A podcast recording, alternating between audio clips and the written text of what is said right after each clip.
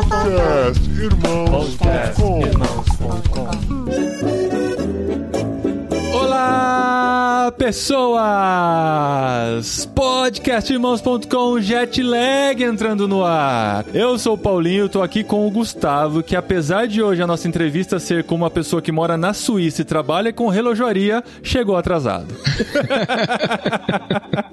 Eu sou o Gustavo, estou aqui com a Jaque, que apesar de morar na Suíça e trabalhar na relojoaria, também chegou atrasada. Muito prazer, um prazer enorme estar aqui. Agradeço pelo convite e, né, estou aqui com o Paulinho, diretamente da Espanha, pelo menos um aqui com o mesmo fuso, finalmente. É, olha aí. Hoje, o último episódio foi bem mais difícil. A gente fez com alguém que estava nos Estados Unidos, então assim, para conciliar Estados Unidos, Brasil e Espanha, e geralmente é muito difícil. Hoje a gente tá no mesmo fuso horário aqui do Ajax. O nosso acabou o horário de verão aqui, então ficou quatro horas de diferença do Brasil só, e é feriado no Brasil, então coincidiram aí todas as possibilidades pra gente conseguir juntar todo mundo nesse jet Pois é. lag. Mas Paulinho foi o penúltimo episódio que a gente gravou lá nos Estados Unidos. É verdade, a última entrevista, né, que a gente fez. É, isso. O último episódio foi um jet lag especial. Sobre o inverno, que ainda não chegou por aqui, a gente dá maior expectativa do inverno, ainda não chegou com a força que a gente esperava. Aqui Mas- também. O verão ainda não chegou aqui. É, Esse foi o outubro mais quente da história da Suíça. Olha só. pra só. vocês terem ideia. mas estão dizendo que é a preparação para um inverno muito gelado que vem pela frente, hein? Estão cantando aí um- algo meio desastroso que vem pela frente. A gente tá aqui na expectativa, mas curtindo. Esse, eles têm uma palavra muito feia para essa estação aqui na Espanha, que é o veronho. Verano com outono, o veronho. Porque é um outono com uma cara de, de verão ainda e tal. Mas enfim, estamos aqui com a Jaque, direto da Suíça, com uma história, segundo o Gustavo, incrível, que eu preferi não conhecer antes pra poder me surpreender aqui. E a gente vai conversar com ela nesse jet lag.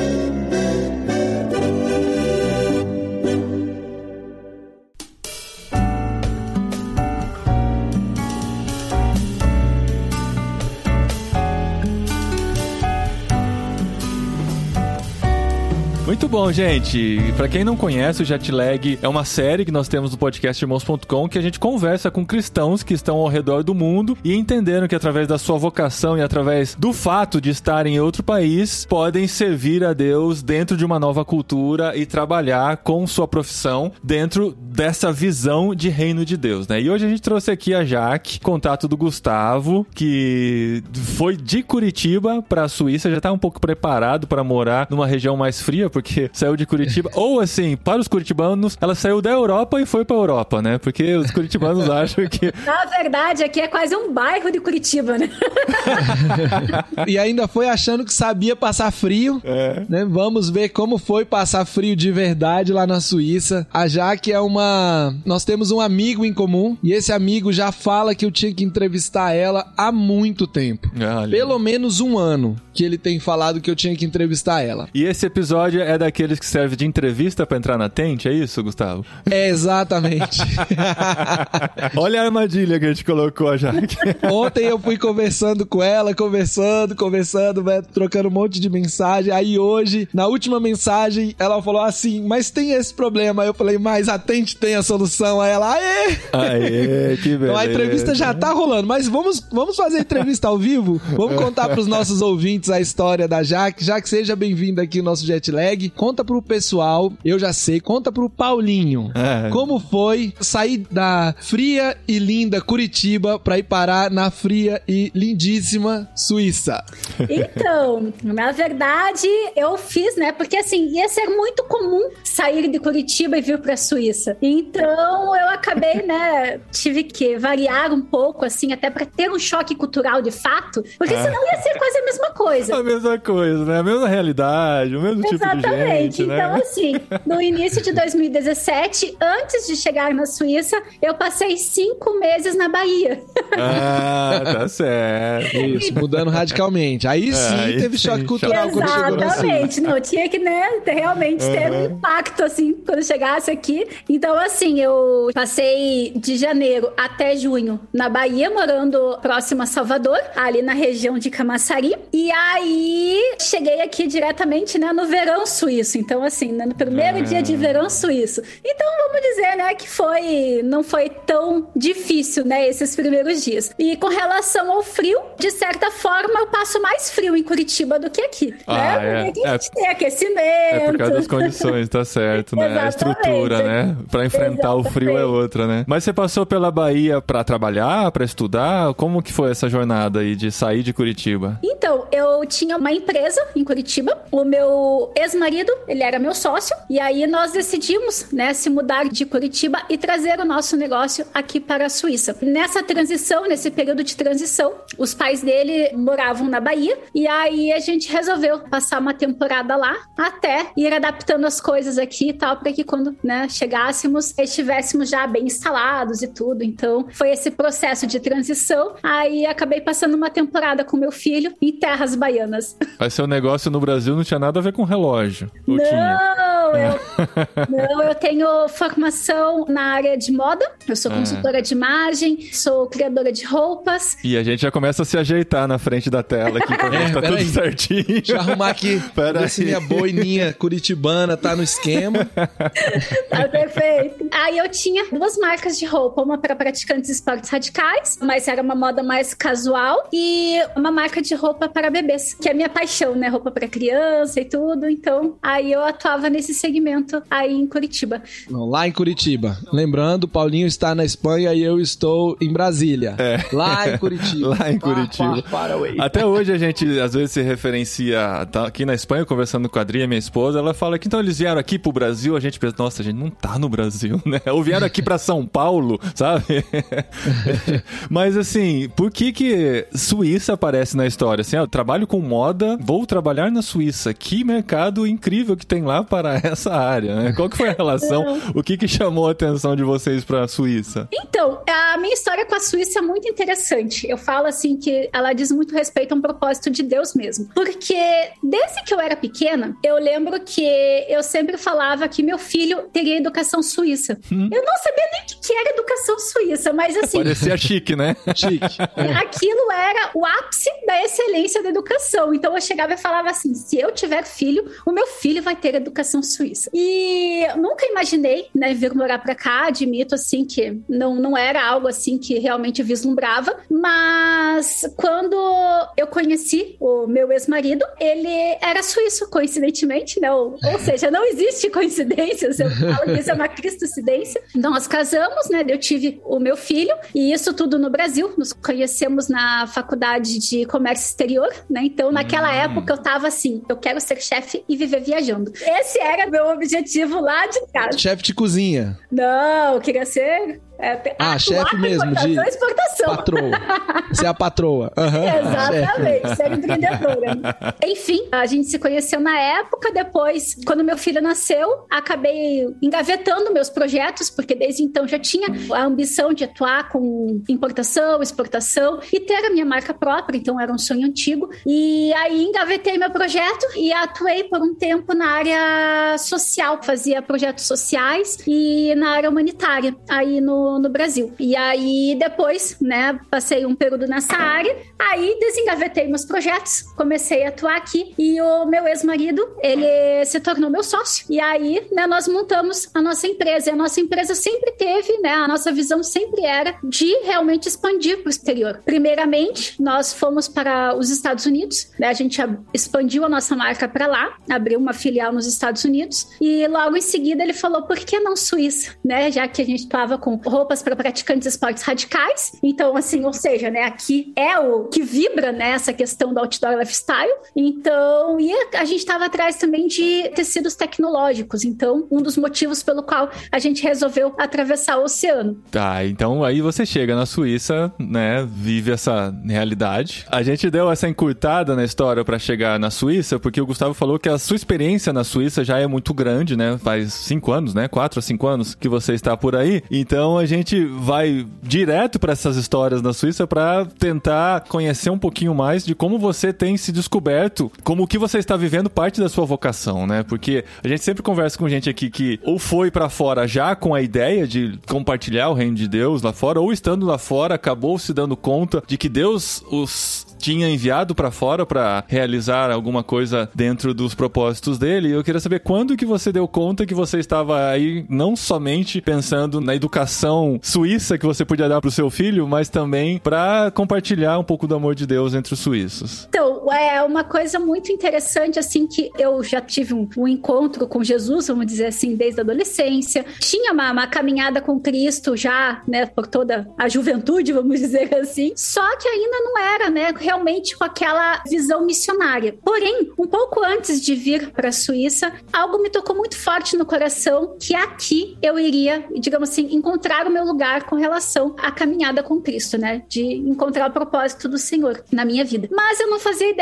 né, do que que eu iria encontrar aqui. Eu pensava nas igrejas suíças e, enfim, né, a reformada protestante ali e não conseguia imaginar como que Deus iria trabalhar nessa área na minha vida. Obviamente que os nossos planos, nós fazemos planos, mas é o Senhor que dá o direcionamento. Então, tudo virou, né? Eu tinha aquela ideia de vir aqui para a Suíça e trazer minha empresa para cá, enfim, mas os planos mudaram logo que eu cheguei. Nós tivemos aí várias situações, acabei me divorciando, acabei, enfim, perdendo até a sociedade, né? Então, o negócio acabou não se concretizando na época. O projeto de moda acabou. Acabou. Na verdade, né, o meu ex-marido, ele viu que aqui as dificuldades eram gigantescas, né? Enfim, e ele acabou desistindo da ideia de montar a empresa aqui. Logo que eu me divorciei, tentei voltar para o Brasil, né? Porque não tinha o porquê ficar aqui, minha família toda no Brasil. Porém, tinha a questão, né, do meu filho, que ele é um suíço brasileiro, enfim, e o pai dele queria continuar morando aqui também. E aí eu coloquei para o Senhor. Falei, Senhor, então me mostra qual que é o seu propósito em ter me trazido para essas terras helvéticas, né? Frio.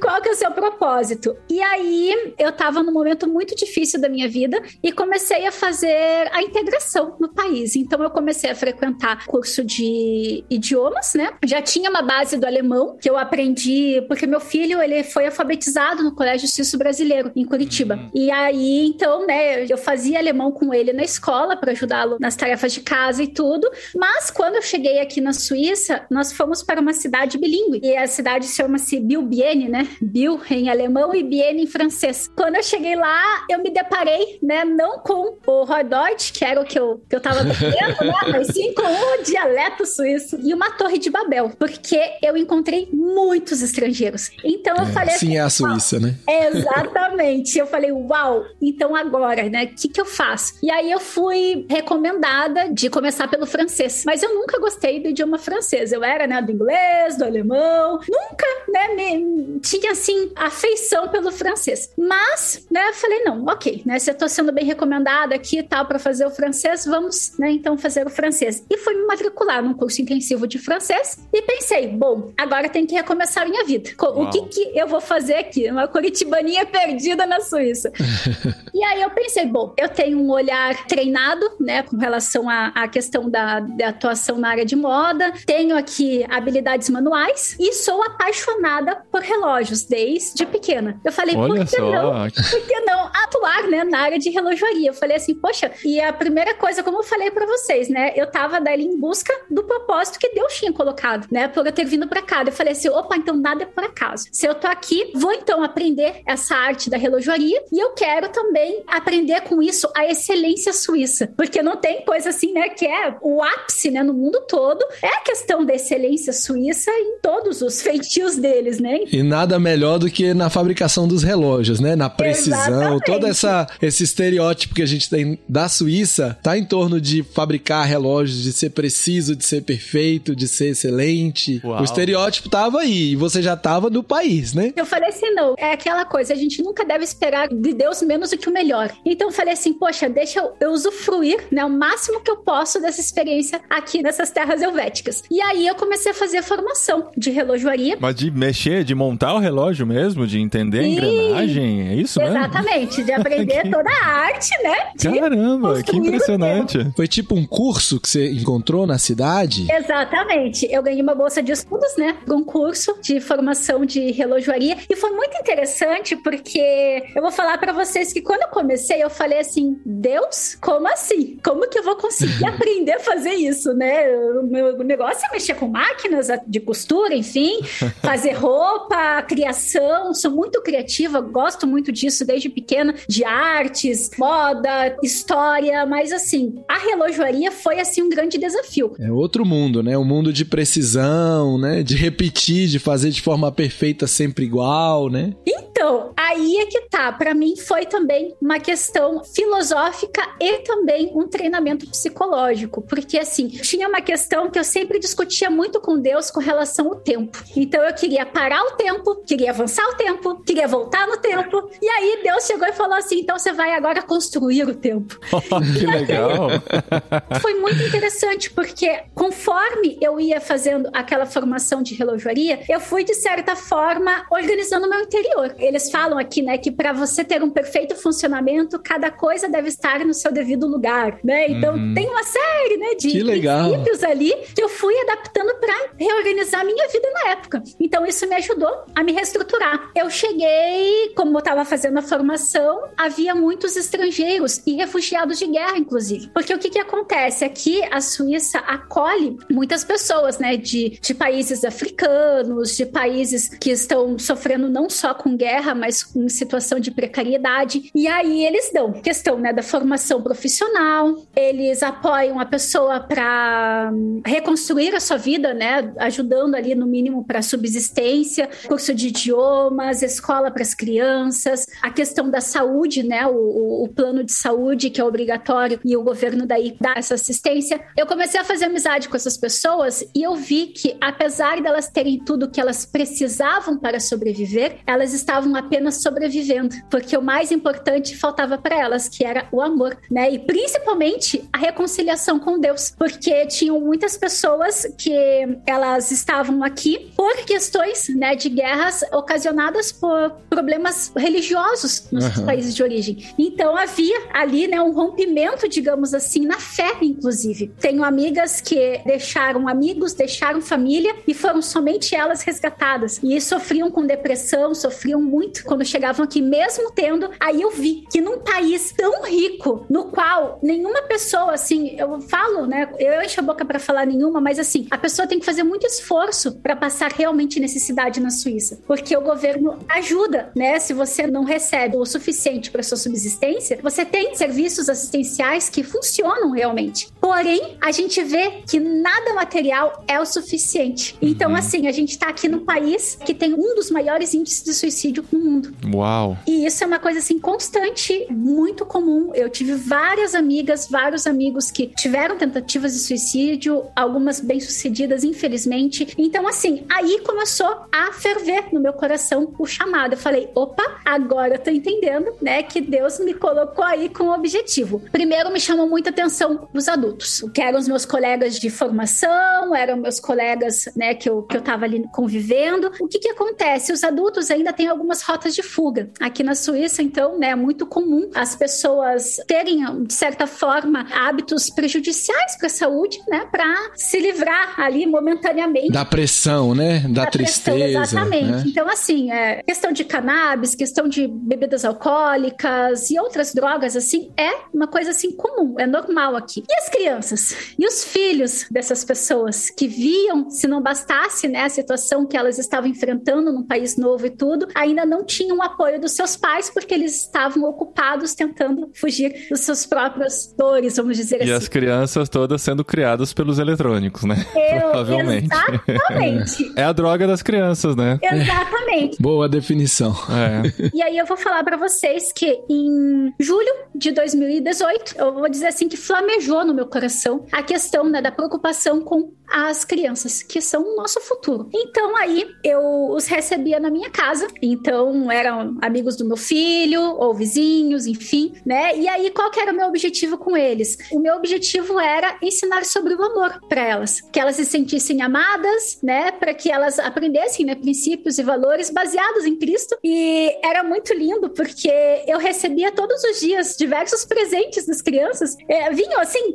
pegar florzinha, pegar isso, pegar aquilo, e me entregavam. Eu falava assim, gente, mas por que vocês estão me dando isso? E eles falavam assim: é que você ensina a gente com tanto amor, com tanto carinho, é como a gente agradece, sabe? Era muito lindo, assim, a gente retribui, eles falavam. Era muito Legal. lindo. Só que daí o que, que acontece? Em 2020, quando começou a pandemia, não podia mais me reunir com as crianças naquela época. E aí eu vou falar para vocês que eu me paralisei. Eu falei, e agora? O que, que eu faço? Aí eu já eu sou estudante de teologia, né? Faço teologia à distância também, na Faculdade Batista do Paraná. Aí veio uma solução, que foi começar a montar né, as células, né, os pequenos grupos online. No meu coração, aquilo foi uma oportunidade muito legal, porque eu falo assim que é como se fosse um cavalo de Troia, né? Ou seja, as crianças estão sempre no celular. E agora eu tô dentro da casa delas, né? Então, é muito legal, porque às vezes eu tô na célula com as crianças e os pais nem são cristãos. E aí a gente tem sempre o um momento, né, da oração e colocar pedidos de oração e tudo. E às vezes eu só vejo os pais assim cutucando e falando: pede oração pro teu tio, pede oração pro pai com os Olha, que legal. É, então, assim, é muito bonitinho.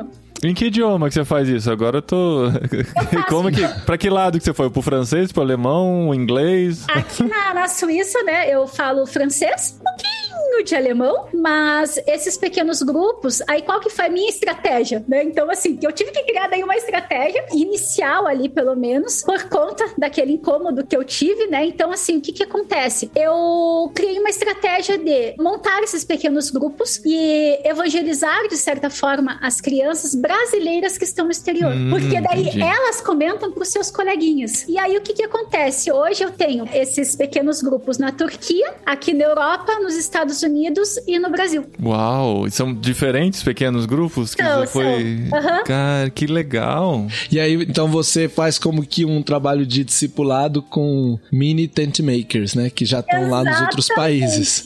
na Turquia, por exemplo, o que me motiva demais, a mãe de uma das meninas, né? Ela é turca islâmica. E o sonho dela é que as meninas conheçam mais sobre Jesus. Olha. E elas tenham, né, uma visão de mundo como os cristãos. Porque diz que ela já esteve em São Paulo e ela já foi numa igreja e diz que ela se sentiu tão tocada pelo Espírito Santo e ela não sabia, né, explicar isso para as filhas dela. Então ela acompanha a célula com a gente. Uau. E é engraçado que as pessoas podem pensar: "Ah, mas isso ela não precisava ter ido para Suíça para fazer, é, podia estar fazendo do Brasil". Do mesmo jeito, mas toda a jornada que levou você a ter essa percepção, né, a entender essa necessidade. Isso, e ela viver a experiência transcultural faz ela entender o que essas crianças, ela, ela criou o filho dela, quer dizer, tá criando ainda, né, mas, sabe, ela viu o que eles passam, sabe, quando você conhece a dor da pessoa, então acho que se ela tivesse sempre morado no Brasil, talvez essa ideia seria uma ideia teórica. Exatamente. Não estaria cheio de prática, né?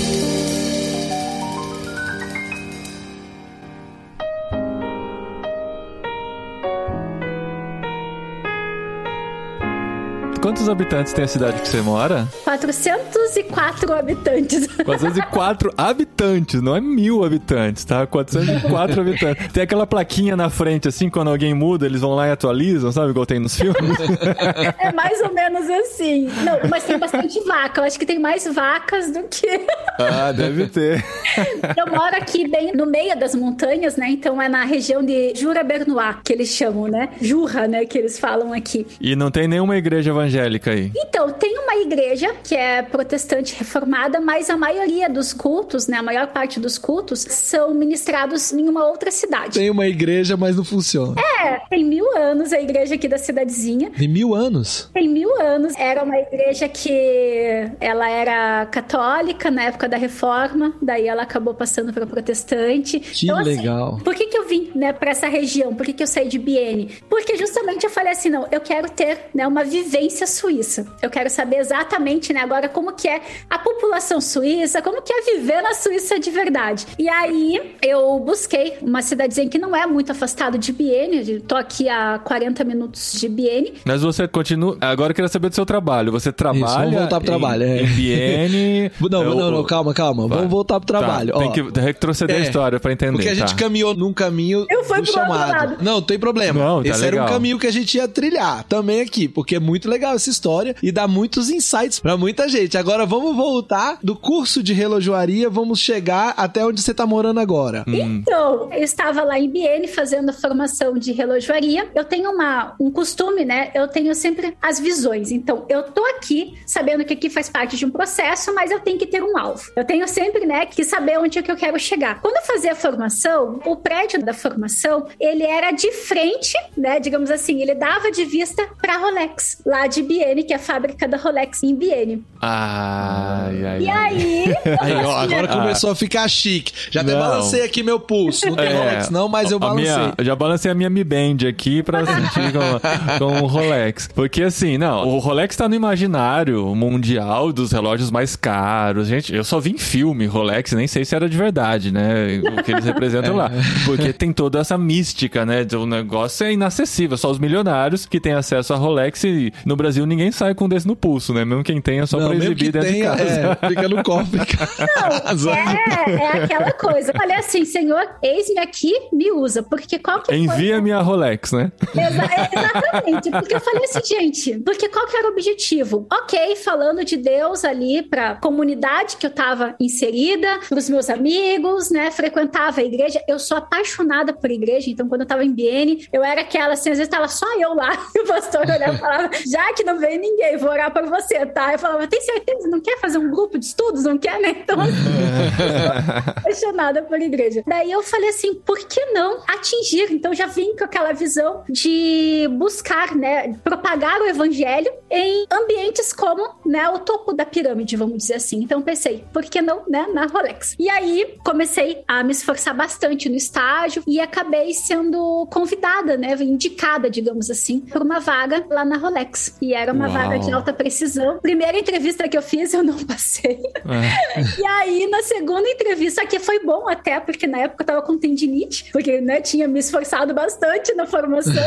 e aí eu tava afastada até, e Deus sabe de todas as coisas, Deus é muito perfeito. Tive uma segunda oportunidade, né, eles me chamaram novamente para entrevista, e aí eu fui aprovada. E quando eu cheguei lá, uou, aquele lugar parece, vamos dizer assim, gente, parece um outro planeta, literalmente, né? Você tá no universo Rolex, assim, é, é, algo assim. Eu não consigo nem imaginar como é que é. é uma fábrica de relógio. É, descreve. eu acho que deve ser a mesma sensação, assim, tipo, né, de estar dentro da NASA, assim, vamos dizer. Porque tem aquelas ah. salas assépticas que você tem que se esterilizar para entrar, não tem essas coisas? Sei, Ou não chega nesse sei. nível? Sim, ah. tanto que eu, até o ateliê que eu trabalhava, é do lado do ateliê que eu trabalho, que eles chamam, né, o, as estações de trabalho, né, eles chamam de ateliês aqui. É. E aí, do lado do ateliê que eu trabalhava, tinha um setor que lidava com produtos químicos, né, para fazer os banhos e tal nos metais. E aí você tinha a entrada em duas passagens, né? Você tinha que passar por um corredor, depois, né, se esperar ali um tempo, aí passar para o outro. Só que assim, uma coisa muito interessante que aconteceu comigo lá, apaixonada pelo trabalho, falei, uou, wow, isso daqui realmente é muito incrível. O que eu mais gostei é de estar tá aprendendo sobre a excelência suíça. Eu falei assim, uou, wow, uhum. esse que é o meu objetivo aqui. Um belo dia veio uma colega de trabalho conversar comigo. Aqui na Suíça,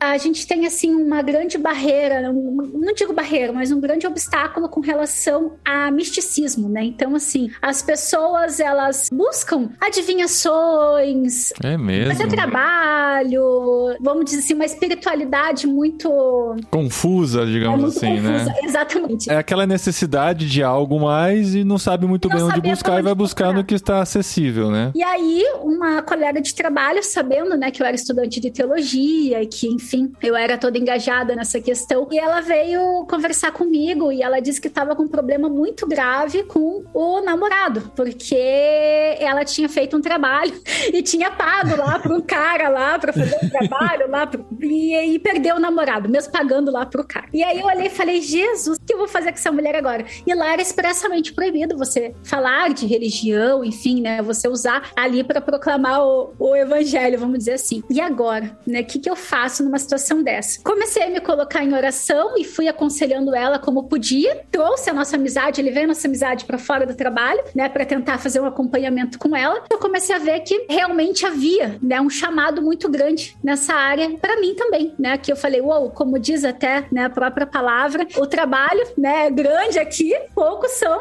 os trabalhadores, né? Parafraseando aqui. E aí eu fiz uma oração e falei, Senhor, me dá mais tempo, mais disposição, porque a minha jornada de trabalho era árdua e eu tinha ainda, né, a questão ali que eu tava vendo, né, que tinha uma demanda para ser atendida e não tava sabendo como dar conta disso. E aí fui pedir um aconselhamento para um pastor da igreja local que eu frequentava para ver se ele podia intervir na situação com essa mulher, ajudá-la e tudo, enfim. Nesse dia, quando eu fui chegar em casa, eu quebrei meu pé e passei três meses em casa. Então, antes da pandemia, eu passei três meses em casa, né, de pezinho quebrado e só podendo ir na igreja. Então, ou seja, né, eu vi ali um propósito de Deus com relação à questão, né, que ele queria me preparar para algo. E aí eu comecei a me dedicar bastante, fazer curso, aproveitei esse tempo, né, desses três meses só de estudos mesmo. Enfim, início de 2020, eu ia voltar no dia 1 de abril e eu fui fazer uma viagem bem rapidinha pro Brasil, do dia 9 de março ao dia 28. Ai, bem aí, no olho do furacão. voltei só em julho.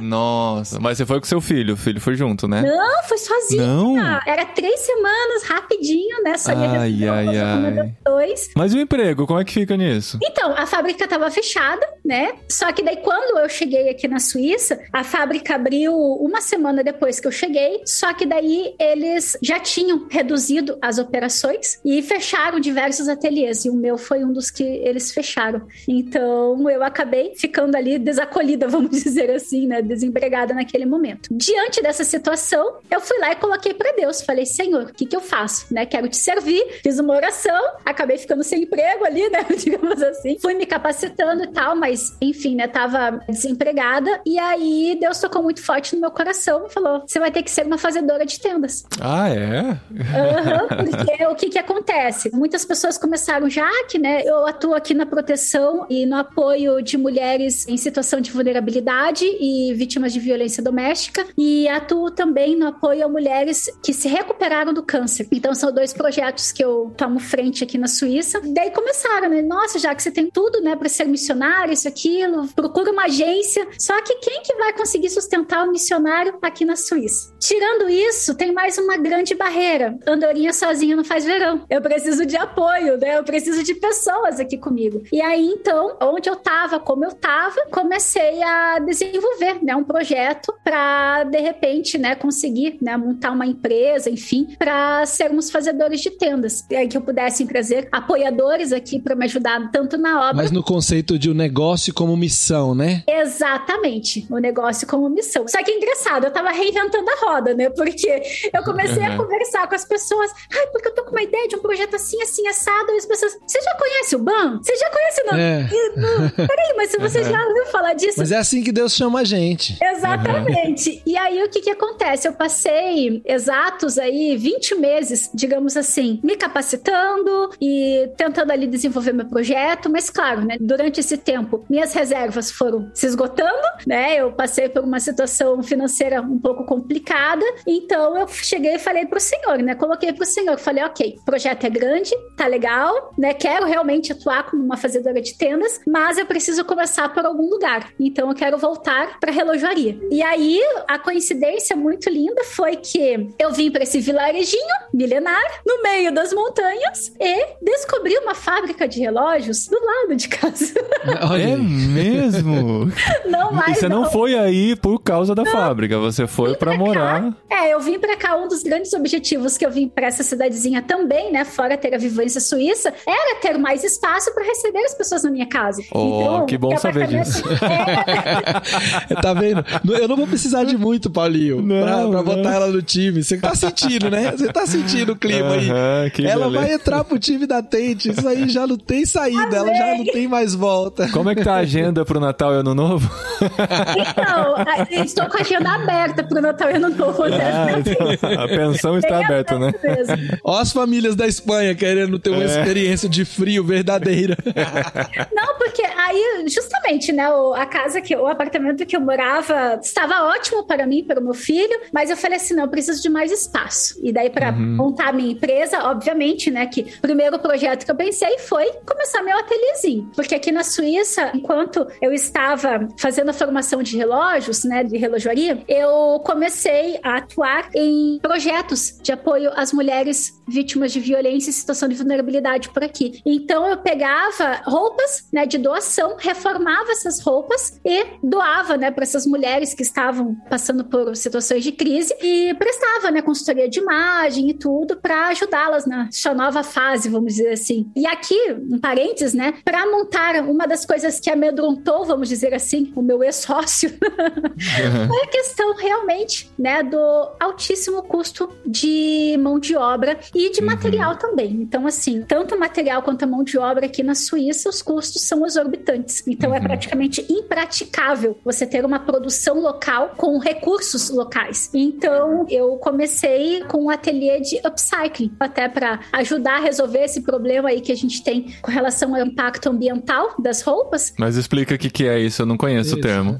Não conhece? Primeiramente, eu pegava as roupas, né? Então, eu estava reformando as roupas para as mulheres e doando para elas uma roupa bonitinha, novinha, né? Certo. Renovinha, vamos dizer assim, recycling, né? Recalchutagem de roupa. Exatamente, customização tá. e tal. Beleza. Só que tinha algumas roupas que não serviam mais como roupas. Eram, né? O tecido ainda tava bom algumas partes, mas não servia mais como roupas. Iria ser lixo. Então, o que, que eu comecei a fazer? Ressignificar aquele tecido fazendo objetos. Fazendo desde chinelo para usar dentro de casa, almofada, sacola, né? Eco bags, essas coisas. Então, Uau. ou seja, com o objetivo de reduzir mesmo, né? O impacto ambiental uhum. e estar aí reutilizando, digamos assim, uma matéria-prima que é um problema para toda a sociedade, né? Ia virar lixo, tinha potencial para não ser lixo, para comprar zero quilômetro, né? Para comprar novinho na Suíça. É incomprável.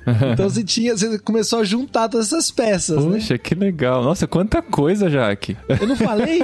Eu não falei, Paulinho. Era história. Não, e ainda ela não falou na relojaria que ela encontrou do lado de casa. Parece que aí na Suíça, assim, como no Brasil as pessoas abrem um mercadinho, aí eles abrem uma relojoaria, né? Vamos abrir uma relojoaria aqui. Não, bem pelo contrário. Daí o que que acontece, né? Deus me trouxe para esse lugar e eu falo que foi Deus mesmo, porque foi da forma mais incrível do mundo, tava sem espaço. Meu ateliê tava na sala de jantar, tava tudo uma bagunça. Falei, Jesus, tô precisando de mais espaço aqui, que o negócio tá difícil. Enfim, Deus me deu as orientações ali para conseguir esse apartamento. Consegui de uma forma surpreendente. Chegando aqui, eu falei, uau, mas agora voltar para relojoaria, né? Porque, enfim, meu projeto é legal, é bacana, mas não me dava o rendimento que eu necessitava aqui para ter o mínimo para subsistência, né? Para mim e para meu filho. Aí eu falei, bom, senhor, preciso aqui voltar para relojoaria. Estou aqui a 40 minutos, né, de Biene, o que que eu faço? E me coloquei em oração. E nisso, um dia, eu estava, né, numa cidadezinha aqui do lado, que fica 3 minutos da minha casa. Tava aguardando para pegar o trem, né, fazendo a troca do trem ali. Nisso, eu tava orando, falei, senhor, me dá um direcionamento. O que que eu faço? Onde que eu vou conseguir emprego agora? Que eu abro o olho, aquele letreiro luminoso.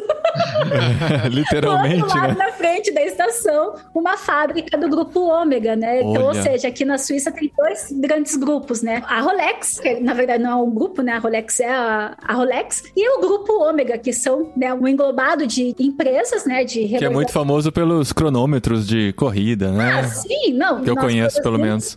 E eles têm muitas marcas. Tem muito relógio que é fabricado por marcas. eles. Longines, Tissot, enfim, né, eles têm uma gama bem bacana de relógios, mas também eu gosto do conceito, né, da Ômega. A Rolex, eles diziam assim, né, uma coroa para cada vitória. A Ômega, uma coisa assim que eu sou apaixonada e desde antes de entrar na Rolex, eu já gostava desse conceito da Ômega, que quando o fundador criou ali a marca e tudo, desenvolveu o seu sonho, ele falava que para ele o céu era o limite. Isso antes de existir avião. E eles foram os que levaram, né, o grupo Ômega que levou o homem para a lua, digamos assim, né? O relógio usado lá na Lua foi com o relógio da Ômega, né? Então, assim, ou seja, o seu limite, o cara foi até a Lua. Isso na década de 60. E aí foi isso, né? A cristocidência, daí de ter encontrado essa fábrica aqui do lado, cheguei e falei, bom, senhor, se for da tua vontade, eis-me aqui. Dei um Google, vi que tinha uma vaga disponível naquela fábrica, na mesma área que eu atuava na, na Rolex.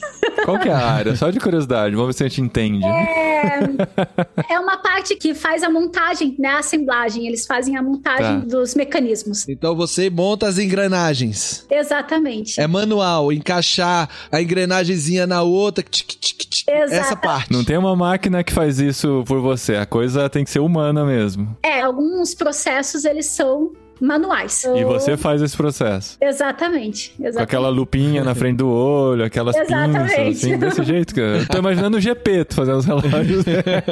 É, exatamente. Então, assim, né, eu atuo nessa área, né, da relojoaria, de fazer eles, mecanismo interno dos relógios, desde a parte, né, da decoração das peças até a montagem, né, delas, nós realizamos ali. É um primor inacreditável, né? É aquilo que você falou da excelência, né? E da perfeição, porque não pode ter nada errado nisso aí que a coisa não vai funcionar, né? Não, é, é tudo, assim, a decoração das peças é minucioso. Nossa, deixa eu, uma coisa que eu lembrei, minha mãe, ela tinha, acho que ela tem até hoje um relógio que ela ganhou, que foi um presente muito especial, que tinha rubis na engrenagem. Ah, não, E é? é uma coisa que você só vê se você tira a tampinha de trás e vê o rubi lá. É um negócio muito escondido, mas tem um valor e é colocado. Isso existe ainda? Existe, existe, sim. É mesmo. Faz parte da montagem do relógio. Mas é decoração ou tem alguma função? Não, ele tem função. Tem função? Ele tem função para o funcionamento ali do mecanismo.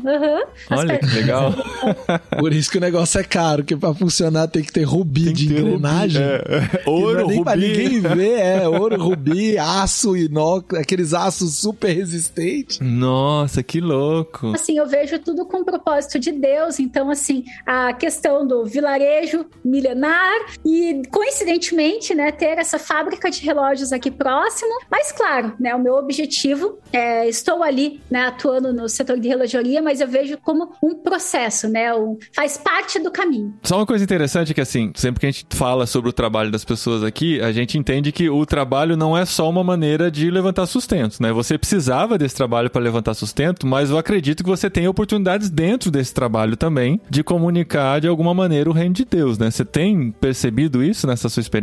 Então, uma coisa muito interessante que hoje eu tenho um amadurecimento diferente da época que eu tinha na Rolex. A Rolex eu tinha mais medo de, de mencionar, né, sobre questão de religião e tudo. Ali eu já sou mais, né, tô orando por você, eu já... É aquela coisa, Já né? dá as pistas, né? Exatamente, Deus não coloca a gente em lugar algum se não for para levar a luz dele. Então, assim, uma coisa que quando eu tô indo pro trabalho, eu já vou orando, né, e pedindo para que o Senhor me mostre, né, o- qual que é a obra que ele quer fazer naquele dia. Então, eu chego a orar até pelo meu chefe, né, falo para as pessoas ali que sou estudante de teologia, né, às vezes vão me perguntar alguma coisa na hora do intervalo, como que funciona. Olha aí, Paulinho, ela nem ouviu todos os jet lags, nem fez todos os cursos da Tente ainda. Ainda. Mas já tá bem encaminhada, né, Gustavo? Tá? Quantos funcionários tem a empresa? É pequena? É, Bom, se é na cidade proporcional mora à cidade? 400, Não, não, tem várias pessoas que vêm de fora. Vem de fora. Ali são duas usinas, né, que eles chamam. Deve ter em torno de uns mil funcionários, mais Nossa, ou tem menos. mais do que na cidade. É grande mesmo, tá? Eu imaginava que era um- uma coisa muito mais familiar, assim, sabe? No- na casa de não, alguém. é, Não, é uma, são- uma empresa muito grandes. grande. São empresas grandes, bem estruturadas, né? Só que, claro, tem essa sede que é aqui em Moutier, mas tem em Graham, tem em outros, né?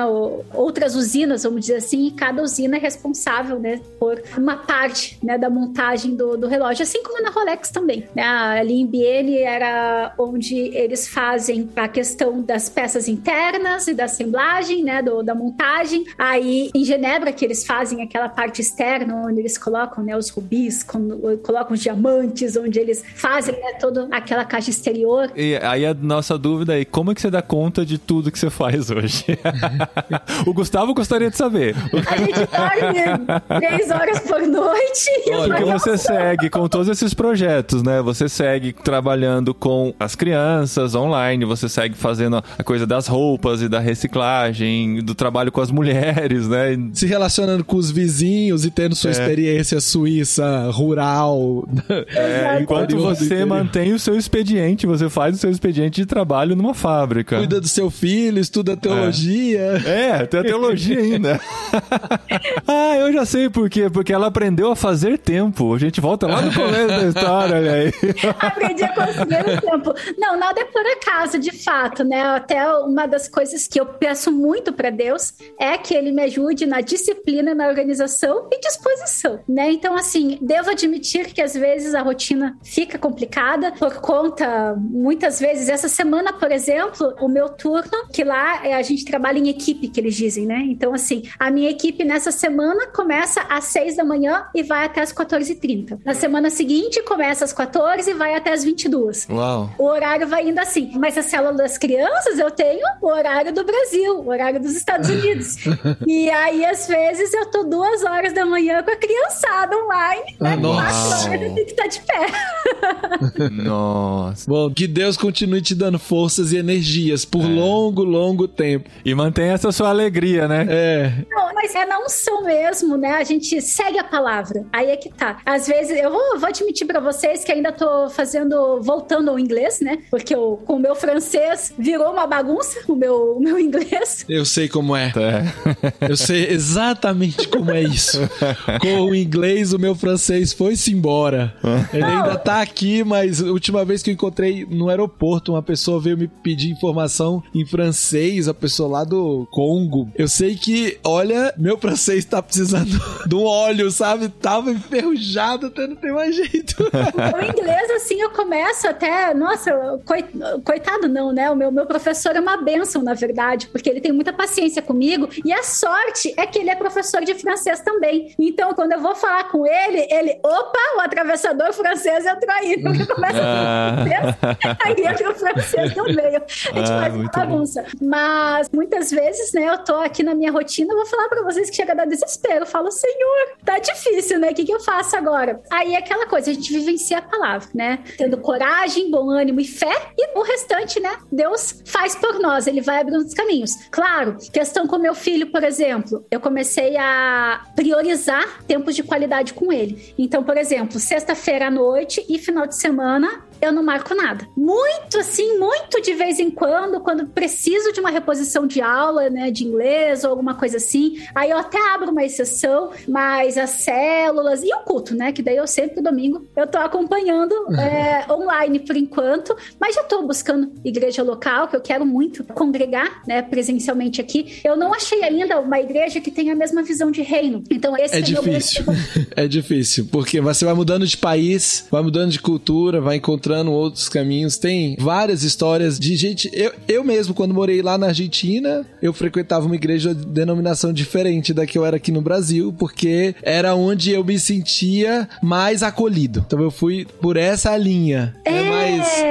A gente vê muitas histórias de gente que acaba indo em denominações diferentes ou em grupos que ele a princípio achava assim: nossa, eu, vindo de uma linha talvez pentecostal, carismático, tô numa linha tão tradicional ou o contrário mas Deus vai trabalhando no nosso coração e vai mostrando pra gente que o importante, e é que a gente sempre fala na Tente, nos nossos treinamentos, o importante é você focar em Jesus, é você focar no essencial da fé e procurar viver esse essencial da fé de forma intensa, verdadeira e diária. E aí os detalhes doutrinários, a gente vai trabalhando eles mais com o tempo. E a gente aceita algumas variações doutrinárias, elas não são muito fortes assim nos nossos ouvidos, né? Isso varia muito, mas focando em Jesus e focando em seguir a Ele e imitá-lo, a gente consegue ser acolhido e acolher. Então você tá aí num lugar bem pequenininho, uma cidade bem pequenininha, talvez você vá precisar, ou você vai encontrar uma igreja, ou você vai começar uma igreja, né? Você vai ser essa igreja, entendeu? Deus tem um caminho. Eu até oro muito, né, para que Deus dê esse direcionamento. Eu sei que tem uma igreja, digamos assim, que é da mesma denominação da que eu estou habituada,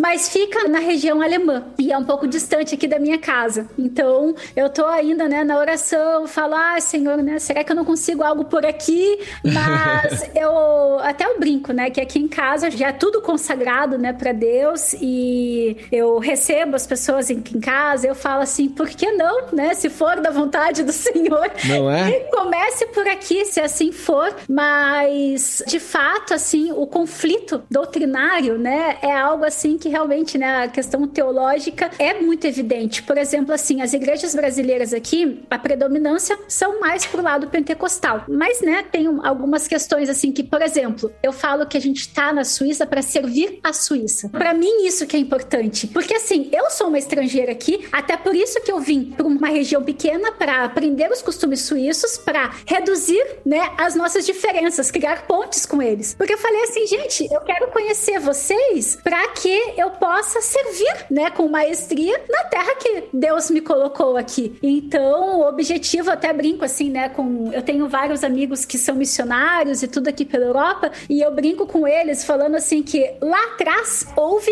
o descobrimento, né, da América, houve a colonização lá da América, e hoje o Brasil ele está recolonizando, né? Ele está levando Tem brasileiro demais, né? Espalhado. É, então, mas agora a gente está fazendo o caminho inverso, né? A gente está trazendo Deus para as pessoas. Imagina, os jesuítas saíram há 500 anos atrás para levar Jesus para os índios, né? vamos dizer assim. E hoje a gente está trazendo Jesus para essa terra que está tão carente do amor de Cristo. Para a terra dos reformadores, né? Do Zwingli, do Calvino, do Lutero, do John Knox. Eu vibro, eu vibro com isso. Eu tô estudando para prova, de repente eu chego e falo: peraí, eu vou dar um pulo em Genebra. Aí eu começo, eu vou lá no Museu da Reforma e vou fazendo live com meu professor. Uau! tá vivendo, né? Vivendo É, a história. muito aí. legal, muito legal.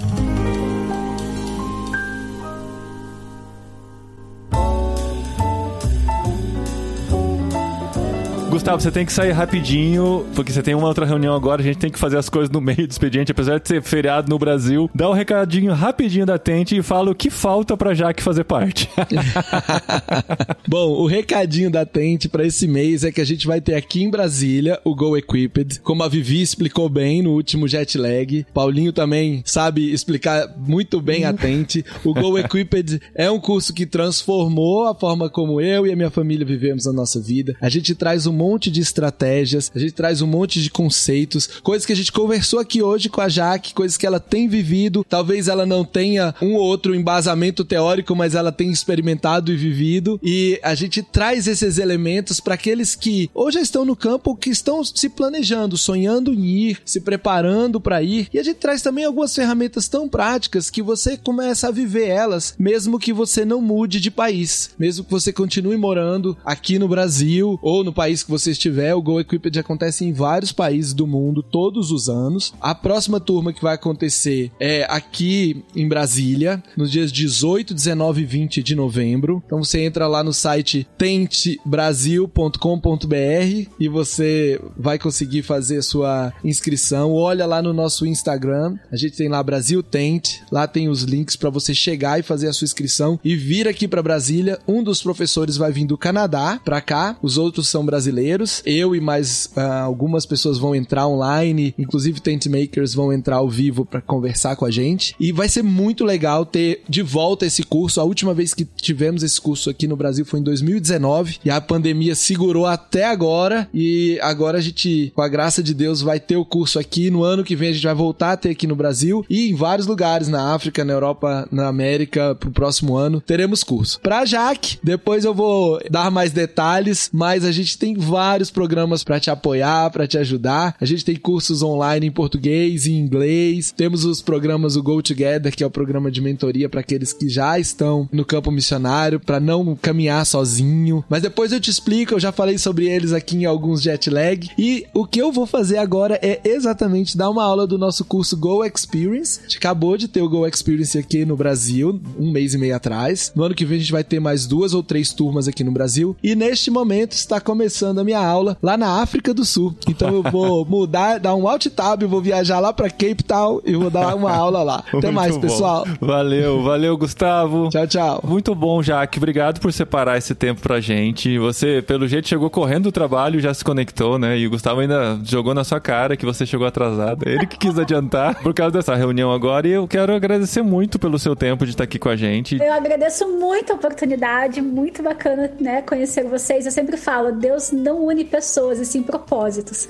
Então eu sei, né, que Deus tem um propósito em tudo e agradeço muito pela experiência. Será muito bem-vindo aqui nas terras helvéticas. eu vou com a família toda, hein? E eu tenho que convencer a minha esposa de não levar a cachorrinha. Tem essa ainda. ah, não, mas não tem problema, né, Zoe? A Zoe- A Zoe aceita uma amiguinha? É. Legal, e a gente continua com o nosso jet lag no próximo mês. O Gustavo prometeu que já tem algo encaminhado e a gente espera aí umas quatro semanas, ou quatro ou cinco semanas. Eu acho que esse mês tem, tem cinco terças-feiras. É, daqui cinco semanas a gente volta com o jet lag, o último jet lag de 2022.